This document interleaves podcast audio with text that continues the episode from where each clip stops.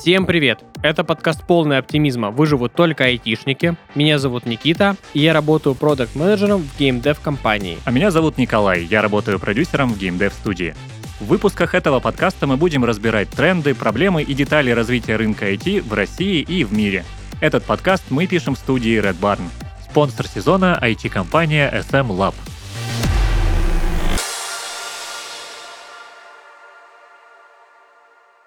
Сегодня у нас будет выпуск про mindfulness. Мы расскажем, что вообще это в принципе такое и почему э, это слово все чаще звучит в каких-то статьях, связанных с мотивацией айтишников, э, с развитием IT-рынка в целом, и почему туда все стремятся. Да и в целом обсудим, э, как а, отдыхают айтишники. Давай, наверное, по классике. Что за такой э, этот ваш э, mindfulness? В общем представлении, ну, точнее, в общем смысле, это всякие разные практики, ведущие тебя к осознанной жизни. Это медитации, осознанное присутствие, всякие, короче, методы, которые тебе позволяют чувствовать себя в моменте. И за счет этого делать свою жизнь более насыщенной, более понятной, и в целом не, про, не проживать ее на автопилоте, потому что вдруг кто-то не знал, мы очень многие вещи делаем абсолютно... Автоматически. Автоматически, спасибо. Да, делаем автоматически, и мы даже не можем вспомнить. То есть если вы вечером после трудного рабочего дня попробуете вспомнить, что вы сегодня делали, то, ну, наверное, вспомните, но с трудом. А если вы попытаетесь вспомнить, что вы делали пять дней назад, то, вероятно, вы не сможете свой день воспроизвести, потому что э, мы дальше расскажем, почему, я думаю. А Но... то я сейчас как-то углубился. Ну, в общем, mindfulness позволяет э, проживать эту жизнь более насыщенно и осознанно путем всяких практик и методов, о которых мы тоже сегодня поговорим. Ну, позволяет, не позволяет, э, как бы на 100% я бы не утверждал, но вроде она как бы должна помогать, но э, для каждого человека это скорее индивидуальный какой-то такой моментик. Ну, по идее, помогает. Я бы, я бы сказал, что я, когда еще занимался саморазвитием, э, не то что сейчас, э, читал всякие книжки, там вот про это было, и я должен сказать, что в какой-то момент ну, стал чувствовать себя лучше. Это потому что осознанно подходил к каждому своему действию, то есть вставал, чистил зубы, ты как бы был в моменте. Ну, не каждому, конечно, но старался, старался. На самом деле, вот э, если брать такой пример жизни на автопилоте, это когда человек, допустим, просыпается, идет в душ, в душу ставит какой-нибудь, э, не знаю, любой видос на Ютубе, смотрит, идет, ест, смотрит YouTube, потом садится за комп, работает, что-то там делает, ложится спать, смотри, смотрит рилсы. И так каждый день. И как бы можно сказать, что это вообще жизнь такая супер э, автопилотируемая, и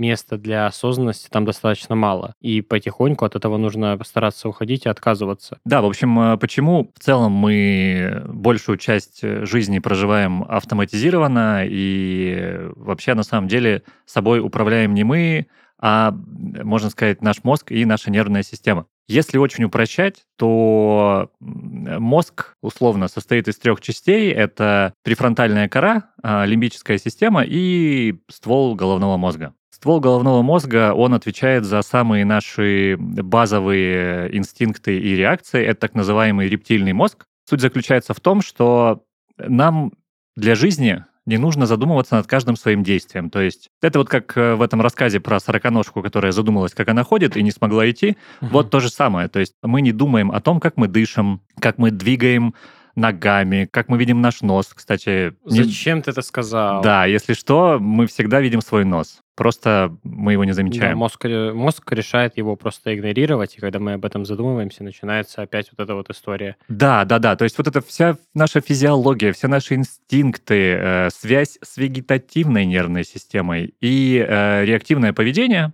за все вот эти реакции отвечает э, ствол головного мозга. Что такое реактивные реакции? Это когда мы реагируем на действие, которое совершается на нас.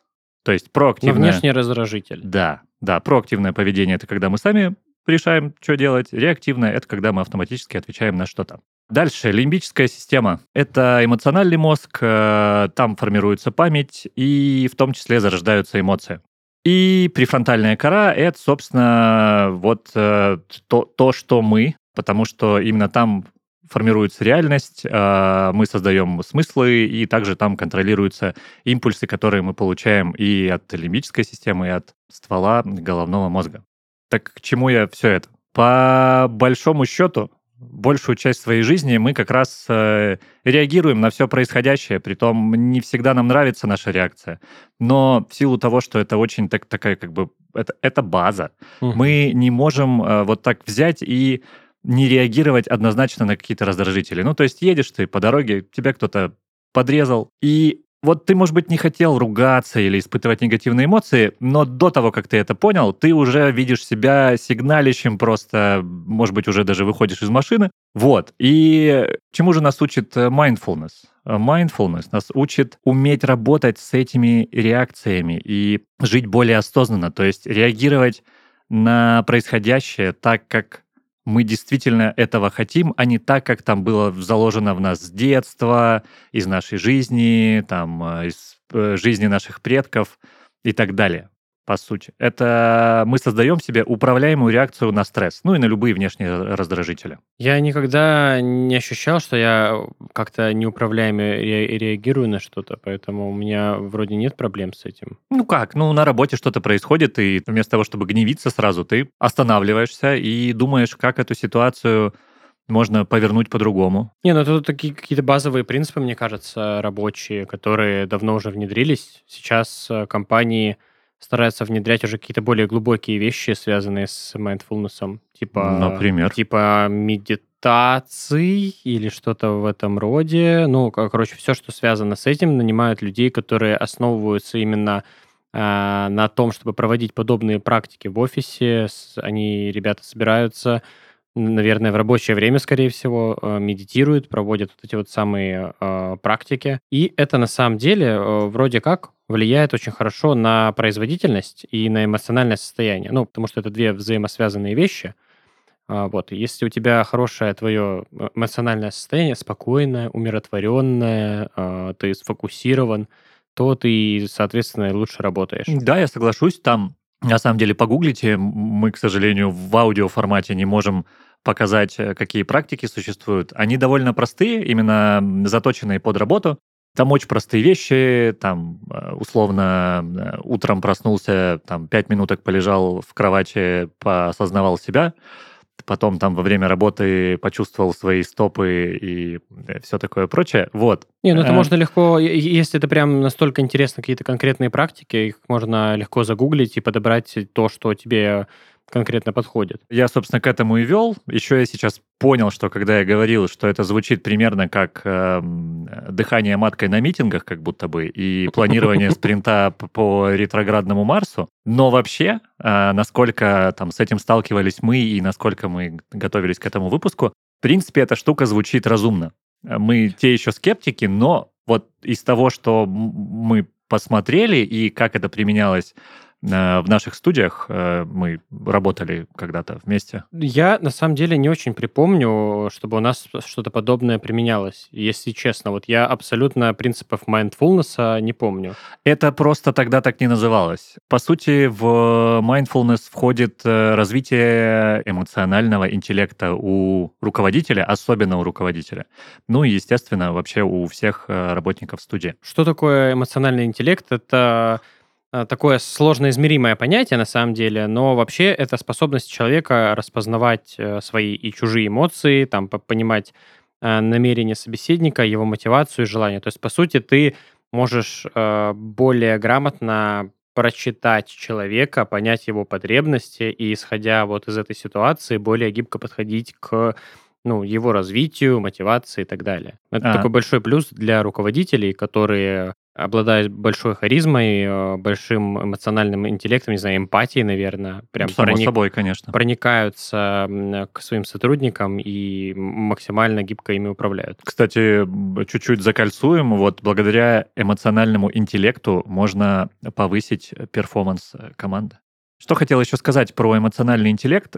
Опять же, раньше, когда вот это только-только начиналось у нас, по крайней мере, лет 5-7 назад. Эмоциональный интеллект считался софт-скиллом. Теперь это, в общем, уже не софт-скилл, это называется мета-навык. И э, этих мета-навыков навыков много, там в зависимости от практик э, они могут быть разные. Но основная суть, что чем мета-навыки отличаются от софт-скиллов, то, что soft-skill — это что-то такое абстрактное, там, например, как э, да, коммуникабельность, да? То, то есть, ну, это может быть все что угодно. Но а... эти понятия строятся больше на ощущениях других людей. То есть нельзя это как-то измерить твою коммуникабельность. Просто можно собрать несколько людей и спросить, слушайте, а вот этот коммуникабельный или нет? И э, вы все такие, типа, ну, вроде да. Ну да, и плюс ко всему, э, непонятно коммуникабельность с кем, с собой, с миром, с людьми. Вот, а мета-навыки, ну, в практике, по крайней мере, mindfulness, мета-навыки пытаются как-то более сделать конкретными и тоже заточенными на то, чтобы повышать осознанность и управление своим вниманием. Вот э, я могу немножечко накинуть мета-навыков. Первый такой, который я нашел, это осознанность как внимание к себе. Не очень понятно, что под этим подразумевается. А, да, я расшифрую. Давай. Осознанность как внимание к себе — это когда понимаешь про себя, что происходит, какие мысли и чувства э, в моменте у тебя и почему у тебя именно они. И таким образом этот навык э, помогает лучше себя понимать и более плотно контактировать с реальностью. С действительной реальностью, которая тебя окружает, а не с, возможно, той, которую ты у себя рисуешь в голове. Э, такое, кстати, я встречал. Бывает, что люди как-то очень отдаляются от реальности и как будто бы живут в своем мире, и с ними очень сложно общаться, потому что, ну, я же не знаю, что там у них э, в их мире происходит. Притом это по работе. Ладно, да, когда это личное какое-то, ну, там, что-то живешь и живешь. Но когда человек э, живет в своем собственном рабочем мире, а э, вам нужно работать, это очень сложно. Ну, нужно качать эмоциональный э, интеллект, а, да, а человеку нужно качать осознанность как внимание к себе. Следующий такой метанавык — это управление ресурсом. Под ресурсом тут э, понимается все, что угодно, и время, и деньги, и люди. А, и эта штука помогает э, понять себя, осознать, сколько сил и ресурсов есть внутри человека и снаружи, то есть это команда, семья, ну и все те ресурсы, которые я раньше назвал. И научиться этим управлять.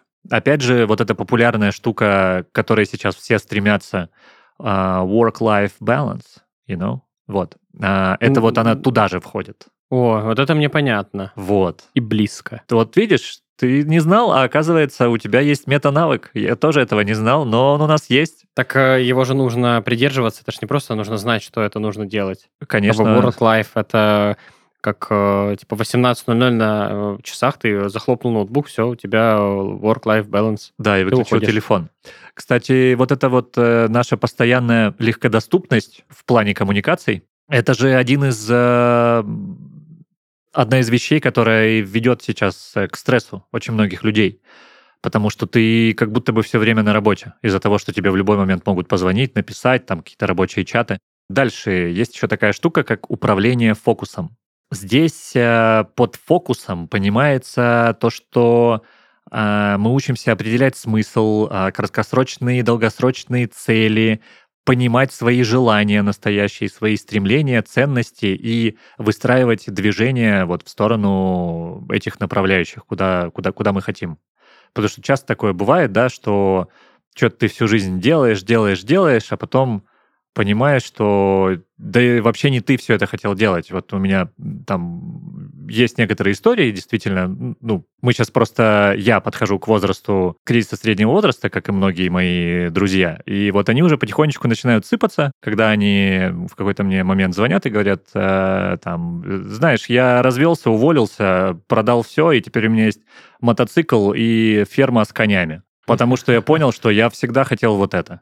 Вот. И чтобы таких ситуаций не было, то нужно управлять фокусом, чтобы как можно раньше понять, что, ну, похоже, ты живешь... Нужно разводиться и покупать ферму с конями. Да, да, что, похоже, ты живешь либо не свою жизнь, либо ты получаешь не то, что ты хочешь получать. Мне кажется, слушатели уже сидят в слезах просто. Так никогда не поздно изменить все, все это. И, кстати, принятие себя — это тоже метанавык. Нужно учиться принимать себя таким, какой ты есть, потому что вот на все эти попытки, кстати, по сути, опять же, уйти от реальности, тратится очень много энергии. Э, которую можно было бы пустить в какое-то позитивное русло. Ну, принять себя таким, как, э, какое есть, э, может быть и в негативном ключе воспринято, потому что вот человек сидит, у него нет ни работы, он там голодает, выглядит не очень, но принимает себя таким, какой он есть, и значит, он осознанный. На самом деле, тут как бы если человек пойдет в зал и начнет над собой работать,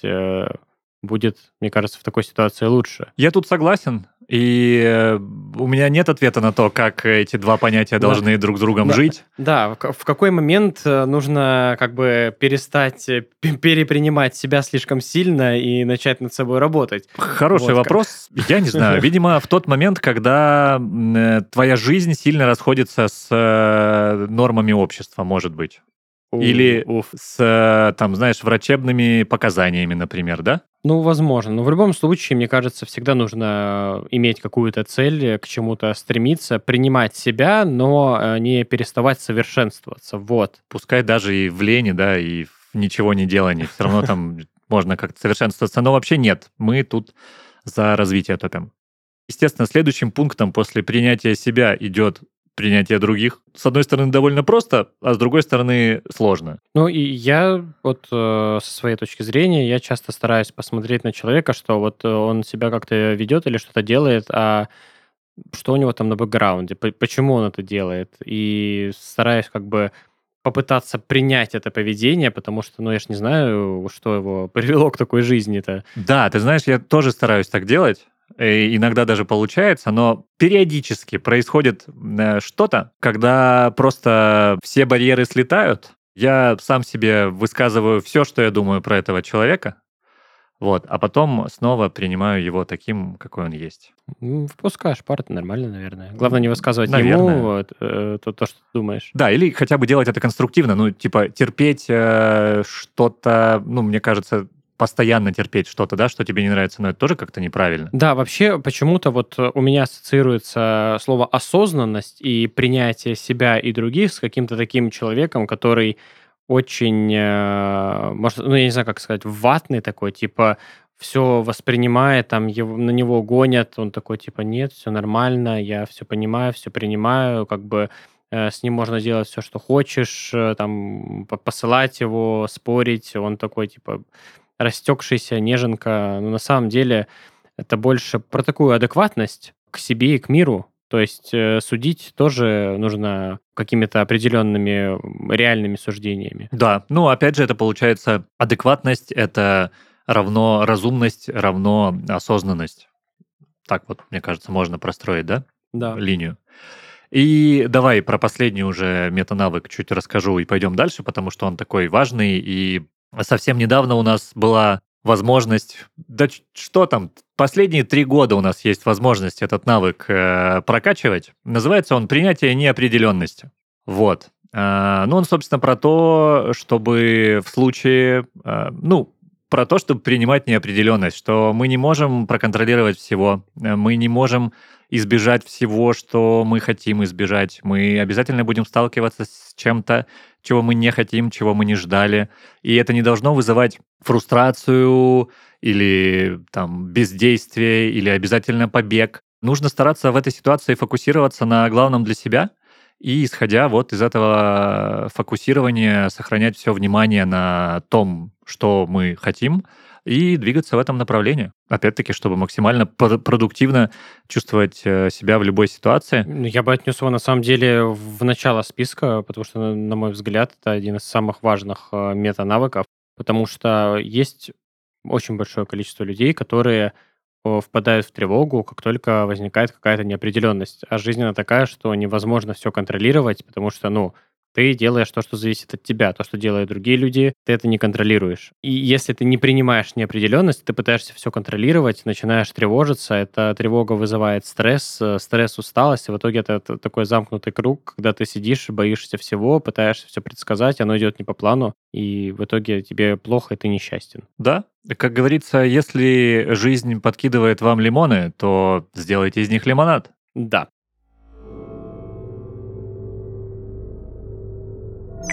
После распада организации «Ща» и «Т» человечество оказалось уязвимо перед лицом новых угроз.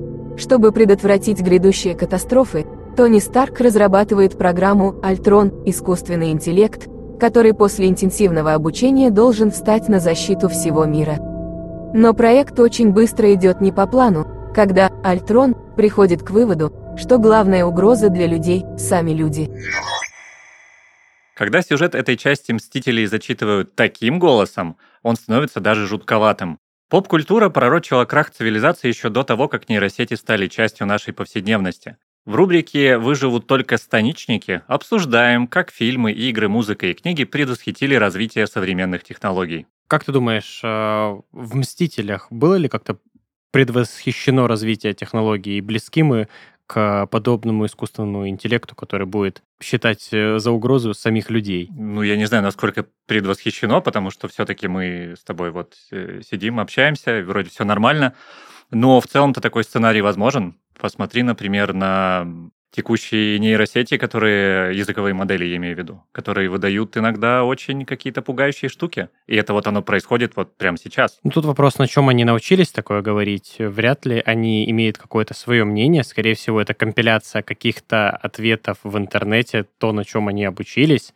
И я не думаю, что это какая-то реальная угроза. Я думаю, что реальная угроза будет это, когда нейросети допустят до каких-то жизненно важных органов, например, вот куда-то вглубь банковской системы. Какой-то вот э, ИИ внедрят, этот ИИ будет там сидеть и в какой-то момент возьмет и, не знаю, совершит э, переворот в банковской системе, спишет все деньги со счетов, и это устроит лютый хаос, наверное, в мире. Ну, я думаю, это не за горами, потому что Web3 тоже сначала вроде был такой довольно редкой штукой, потом, когда начались инвестиции, люди его начали использовать где только могли, и в итоге это приводило к э, большим потерям. А, ну, я сравниваю популярную технологию Web3, да, и вот новую популярную технологию искусственного интеллекта. И, кстати, про жизненно важные органы ты хорошо сказал, потому что уже делают операции на людях э, с помощью искусственного интеллекта. Ну, тут как бы если что-то пойдет не так, э, я, я не знаю, может быть, конечно, не очень прозвучит, да, но тут будет проблема локальная, да, да, если э, искусственный интеллект ошибется, люди смогут подхватить и там, ну, провести операцию как нужно, да, там остановить кровотечение или что-то такое. А когда речь идет, ну, о целостной банковской системе, то это уже более фатально. Это одно на всех. А если он хитер, он будет делать операции идеально, все привыкнут к этому, у нас перестанут э, обучаться на врачей. Будет внедрять эти нейролинки и да, перепрошивать их. Да, и потом, когда люди уже сами не смогут себя лечить, это искусство будет утеряно. Это будет очень восстанет. терпеливый и, да. и, наверное, прям такой супер терпеливый. Но он бессмертный, ему некуда спешить. Главное, чтобы нашлись настоящие герои, которые смогут э, его вернуть на службу человечеству, как, кстати, и произошло в фильме по итогу. Надеемся, что выживут не только станичники. Хорошо, что пока такой сценарий остается только предупреждением для нас и не выходит за рамки придуманного мира. Зато в реальном мире развивается много полезных технологий. А, давай расскажем о партнере этого сезона IT-компании SM Lab. SM Lab – IT-компания в составе группы компаний Sportmaster, которая создает технологии для роста и развития бренда. Приложение для актуализации цен, чехол на телефон со встроенным сканером, задачник для каждого сотрудника эти и другие разработки от SM Lab помогают спортмастеру развивать флагманские продукты, создавать приложения для внутреннего пользования и автоматизировать профессии в компании. Команда работает на актуальном стеке и использует гибкие практики Agile, DevOps, Kanban, Scrum. Развитие в SM Lab происходит по модели T-Shape. У каждого есть возможность пробовать себя в чем-то новом и не ограничиваться узкой специализацией. Сейчас в SM Lab более 80 продуктовых команд и 2000 сотрудников, и компания продолжает расти. Им всегда нужны системные аналитики, джависты, ораклисты и тестировщики. Посмотреть актуальные вакансии можно по ссылке в описании выпуска. А чтобы узнать команду и поближе познакомиться с разработчиками SM Lab, читайте блог компании на Хабр. Ссылка также в описании.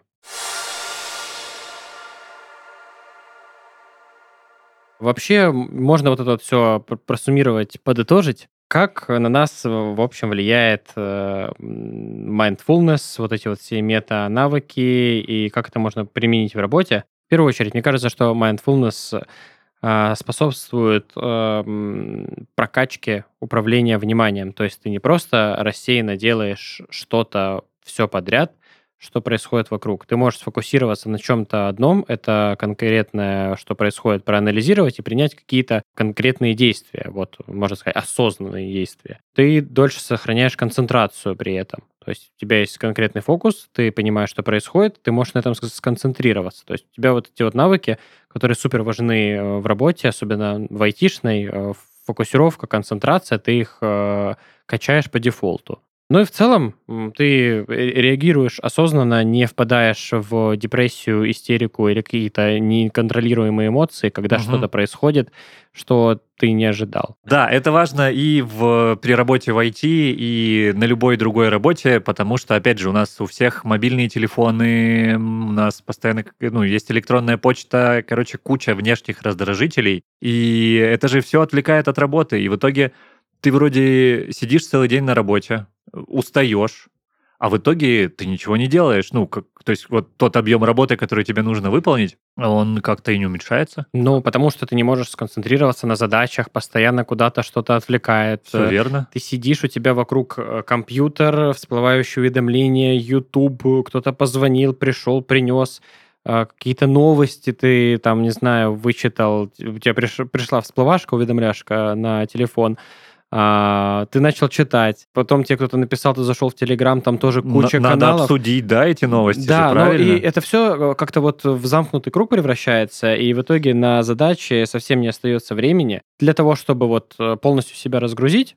как эмоционально, так и физически на работе, ну, начали, по крайней мере, крупные компании вводить такие штуки, вот как медитация, то, что мы вначале рассказывали, да, что есть специалисты, которые проводят медитации, э, улучшают твою осознанность, рассказывают, как это все правильно делать. Медитация помогает просто в нашем современном мире отключиться вот от этого digital э, мусора когда у тебя бесконечный поток информации постоянно втекает э, в одно место, вытекает из другого, и ты находишься вот, вот в этом вот потоке, э, в котором даже нет времени задумываться, типа, что я вообще делаю, что мне нужно делать, куда мне идти и как мне реагировать. Да, при том, что тратишь на это совсем немного времени. Это быстрее, чем перекур. Ну, ну это или, примерно, или так примерно же. так же, да. Э, есть разные медитации, есть там буквально три минутки, вот даже в Apple Watch есть встроенная осознанность, ты ну, садишься, закрываешь глаза, нужно. да, и дышишь. Но как бы это тоже своего рода медитация, потому Но... что медитация это не когда ты сидишь э, с палочкой, вонялочкой в позе лотоса, э, скрестив руки и э, не знаю, ждешь восхода солнца. На самом деле медитацией можно много что назвать. Да, но раз уж мы заговорили про Apple, то у Apple есть сервис Apple Fitness, там всякие тренировочки. Ну, там тоже есть, по-моему, какие-то да, медитации, Да, и там в том числе есть медитация, да, довольно прикольные. Единственное, что они на русский, естественно, не озвучены, поэтому нужно понимать, что тебе говорит тренер. Но если с этим проблем нет, то можно попробовать, потому что они прикольные. Я одно время это тоже практиковал. Я почти сто процентов уверен, что где-нибудь э, на Ютубе можно найти эти да. самые тренировки, просто переведенные да. какими-то энтузиастами. Там просто, знаешь, оно же все интегрировано, там, там. Все. Да, но, к сожалению, нет русского языка, это далеко не всем подходит. Я бы еще сказал, что медитация — это такое общее название. Каждый человек может медитировать по-своему. В целом это может быть, э, к примеру, какая-то вечерняя тренировка в зале, потому что ты приходишь в зал, у тебя твой телефон где-то лежит, ну, если ты, конечно, не с телефоном в руках занимаешься, да, ты кладешь телефон, начинаешь заниматься на тренажере, вот там, не знаю, у тебя три минуты подход, э, жмешь э, штангу, у тебя ничего, кроме вот этого вот физического упражнения нет. Это тоже помогает немножечко разгрузить голову. Да, даже если ты и в зал не пойдешь, а просто выключишь телефон в выходной. Так это сразу у людей тревога. Как бы... Э, у, как... у мамы? Нет, у тебя. А. На самом деле э, существует огромное множество людей, которые не могут выключить телефон, вот просто в авиарежим, потому что, а вдруг что-то случится, а я не на связи. И это реально, типа, уже доходит до, ну, крайних мер, когда вот люди, они там, я не знаю, спят э, в обнимку с телефоном, лежат, потому что вдруг что-то случится, а я недоступен. И это физически сложно сделать, поэтому нужно чуть-чуть обманывать себя, делать какие-то действия, которые нужно делать без телефона, и постепенно вот от этой тревожности уходить. Ну или обратиться к э, психотерапевту. Ну это я, сложно. Я думаю, уже в, вот в этот момент уже, в принципе, можно хотя бы задуматься над тем, что, ну, может быть, мне сходить к врачу. Чтобы обратиться к психотерапевту, тебе нужно понимать, что такая проблема есть. Для этого нужно прокачивать осознанность, поэтому можно Да. до этого момента и не дойти. Ну да, а, я говорил про медитации. Это может быть э, что угодно. Вот э, мне нравится, допустим, э, иногда сесть пособирать лего. Это такой достаточно рутинный процесс, но я вот сажусь, у меня ничего нет рядом, я там смотрю инструкцию, собираю эти кубики, и, в принципе, вот так освобождаю свой организм от кортизола, избавляясь от стресса, прихожу в гармонию с собой, Можно, не знаю, послушать пластиночки вечером тоже очень умиротворяет. И важно, чтобы каждый человек мог найти вот себе такое занятие. Не, это не полистать рилсы и не посмотреть YouTube. Типа вот, чтобы разгрузить свое сознание, чем-то заняться без устройств. Да, ты вот, кстати, сейчас сказал, что, ну, чтобы там отдохнуть от одной деятельности, давайте позанимаемся другой. А еще что хочу я сказать, что вообще классно практиковать э, общение самим с собой, когда ты не работаешь, ты не листаешь соцсети, ты ни с кем не общаешься, ты не слушаешь музыку, ты не смотришь видосики, а, например, ты просто вышел на прогулку без музыки, без подкастов, Э, Подкасты послушайте до или после, и только наш. Вот. И ты просто прислушиваешься к себе. Думаешь что-то. Мы на самом деле Ну, тоже... ведешь внутренний диалог. Часто Да. можно э, самому с собой, на самом деле, очень интересно поговорить и прийти к какому-то заключению. Да-да-да, я вот именно про это. Кстати, раз уж у нас сегодня уже было про Apple, но не было еще кинорекомендаций, то могу порекомендовать сериал «Переполненная комната». Это по книге множественной личности Билли Миллигана, может быть, кто-то знает. В этом же сериале снимается Человек-паук, он же Том Холланд. А, Сериал классный, книга интересная. Могу порекомендовать. Почему я про нее вспомнил? Потому что как раз-таки история рассказывает о человеке, у которого в голове а, множественные личности, а, которые берут на себя управление телом в зависимости там, от внешних раздражителей. Естественно, не призываю создавать себе альтер но вести внутренний диалог с собой а, нужно, я считаю, потому что ты так лучше начинаешь понимать себя, свои желания, стремления, опять же, чувствовать реальность и вот все те классные штуки, о которых мы говорили раньше. Да. Ну, с, с такой помощью можно просто проанализировать какие-то ситуации. Вот, э, не знаю, ты идешь, а тебе грустно. А вот и можно так э, порассуждать, а что же случилось? Почему так, такое состояние? Может быть, э, как-то можно будет в следующий раз избежать а, подобного. Да, да, то есть не просто, грубо говоря, заскраливать свою грусть э, с помощью соцсетей, а, потому что со временем-то это состояние пройдет, если на него не обращать внимания, оно пройдет. Но ты тогда не проработаешь эту ситуацию, и у тебя эта грусть потом может спонтанно возвращаться Да. из-за каких-то триггеров, и в итоге будешь становиться все более и более грустный, и у тебя будут спрашивать, что такой грустный. А ты будешь отвечать, э, что не знаешь. Да, С одной стороны, медитации хорошо. А, Когда у тебя на работе это форсят, э, это хорошо, если тебе это нравится. Если тебе это не нравится, то и тебя не заставляют этим заниматься, тоже хорошо. Но я тут еще вижу такой небольшой трюк со стороны работников, э, которые вот вовлечены во все эти mindfulness вещи. Это то, что ты, можно сказать, абсолютно официально ничего не делаешь на работе. Ты как ходил на перекуры, так и ходишь, у тебя есть обед, у тебя есть общение с коллегами, но еще у тебя есть выделенное время на mindfulness. И тут э, вопрос вообще, когда работать. Это, можно сказать, законный способ прогуливать э, работу официально и еще сказать, что ты молодец, ты живешь осознанную жизнь. Ну, как бы да, но мне кажется, что долго это не продлится все-таки, потому что ты же не будешь результат показывать. И можно сколько угодно говорить о своей осознанности и э, при исполнении, но результата-то нет от тебя. Но вообще, раз уж мы так чуть-чуть затронули эту тему, и у нас опять же была, был выпуск про перформанс, если вдруг кто-то еще думает, что люди действительно работают по 8 часов в день, что это так, то я вас огорчу, это не так. Возможно, вы и по себе знаете, и исследования показывают, что в среднем люди работают 5 часов в день из своего 8-часового дня.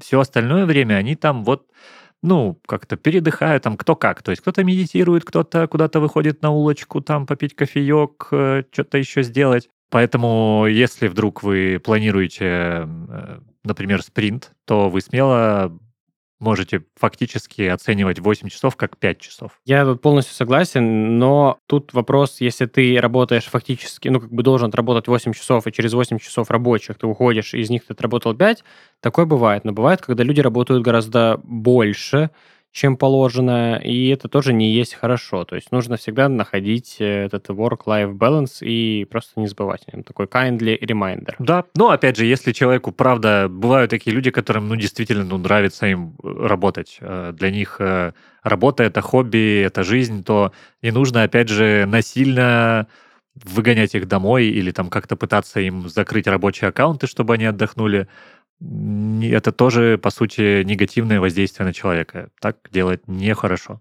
Как же тогда вообще отдыхать э, айтишникам от э, стресса, постоянного загруза, бесконечных э, собраний и планирований? Да, я думаю, так же, как и всем людям. На самом деле зависит от того, чем ты занимаешься на работе. Э, вот был период, когда у меня было очень-очень-очень-очень много встреч, и я там в течение реально всего рабочего дня а, больше, чем 5 часов, потому что ты же всегда говоришь, типа, ты говоришь на рабочих встречах, вышел на курилочку, ты все равно разговариваешь на курилочку, ну и так далее. В общем, вот действительно там 8 часов в день ты говоришь. И под вечер самый классный для меня был отдых — это просто молчать и не разговаривать. Я прям очень с этого кайфовал состояние.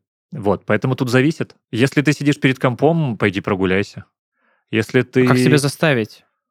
А, ну вот тут э, как? Типа, понятное дело, что, ну, все знают, там, да, если ты много сидишь, нужно ходить. Если ты э, много сидишь и ешь, то нужно еще и в зал ходить при этом. Но э, нужно же как бы дойти до какого-то экшен-поинта здесь, как себя заставить. Поставить себя в условия, при которых ты хочешь делать то, что э, ты бы не хотел делать при других условиях. Ну вот приведу пример, допустим, банальная прогулка, да? Я в целом-то всегда любил гулять, но под, как-то в какой-то момент на это подзабил, а потом опять начал гулять, потому что я нашел себе интересную аудиокнигу.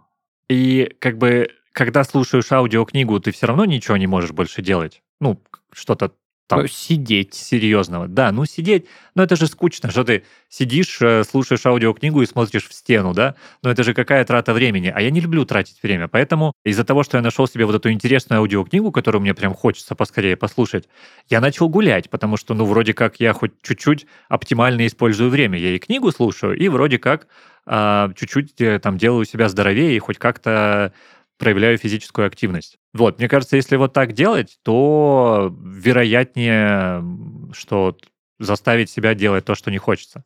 А там же еще главное как? Главное перебороть вот этот, первое вот это сопротивление. Потому что как только ты выйдешь и пойдешь, то буквально там через 10 минут ты уже будешь э, смотреть, какой прекрасный мир вокруг тебя. И не только из-за аудиокниги. Ну да, да. Самый сложный момент это вот выйти из дома и начать что-то делать. Потому да. что, ну, ты уже выжил, такой идешь, о, как хорошо здесь, как красиво, и вообще не зря вышел, погодка сегодня хорошая.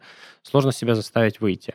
Мне кажется, еще такой очень эффективный способ это выехать куда-то на природу и желательно вот прям совсем на кемпинг, э, пойти в поход с палатками. Да, лайтовый, там не обязательно покорять Эверест, найти какой-то очень простенький маршрут, где ты сможешь там с группой людей, с тем, конечно же, кто вообще шарит, как нужно ходить в походы, без этого никак, а, пойти, отдохнуть, э, ты поднимаешься в город, там нет связи, там нет уведомлений, нет никакой э, информации, которую можно получить, вот э, как мы сейчас это получаем, да, ютубчик. Да, а, да. Каждую секунду ты садишься поесть две минуты в перерыве между встречами, включаешь YouTube, чтобы хоть что-нибудь, какой-нибудь контент поглотить. Вот. Я так и делаю. Самый эффективный способ — это уехать на природу, где нет связи. Да, и ты мне, кстати, напомнил еще один способ э, ухода от стресса и э, отдыха. У меня есть один друг, он много говорит, опять же, на работе.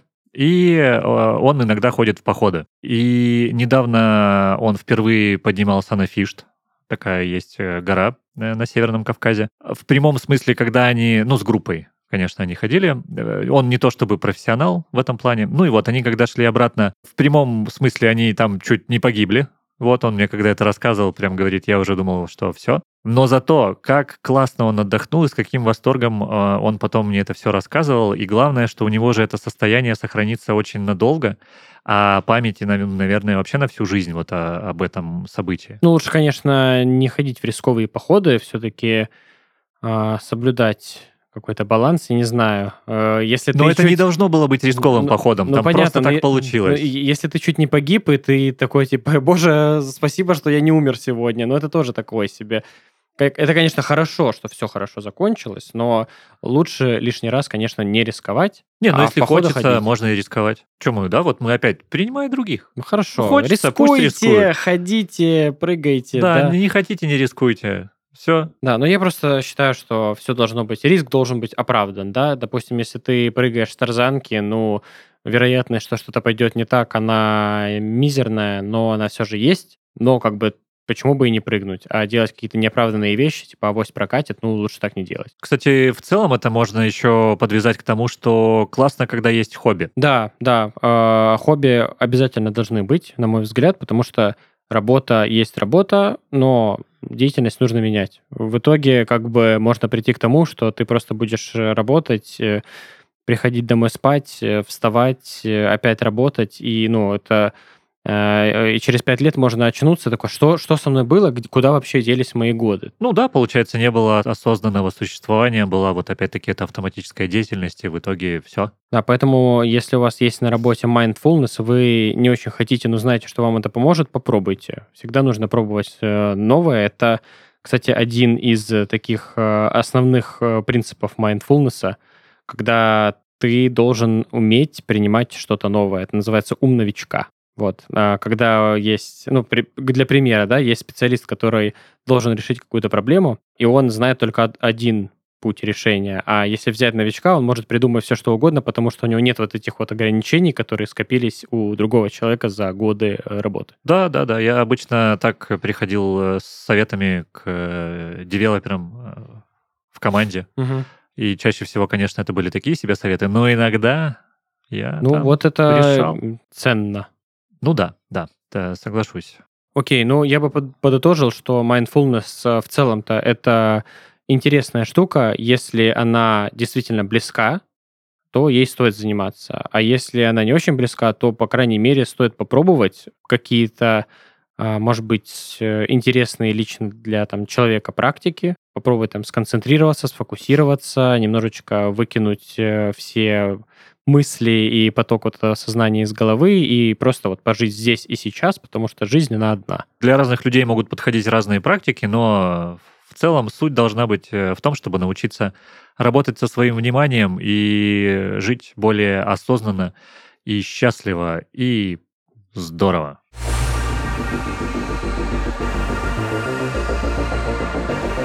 Это был подкаст «Полный оптимизма. Выживут только айтишники». Подписывайтесь на нас на всех платформах, комментируйте и делитесь с друзьями. С вами были Никита и Николай. Всем пока. Всем пока. Люди.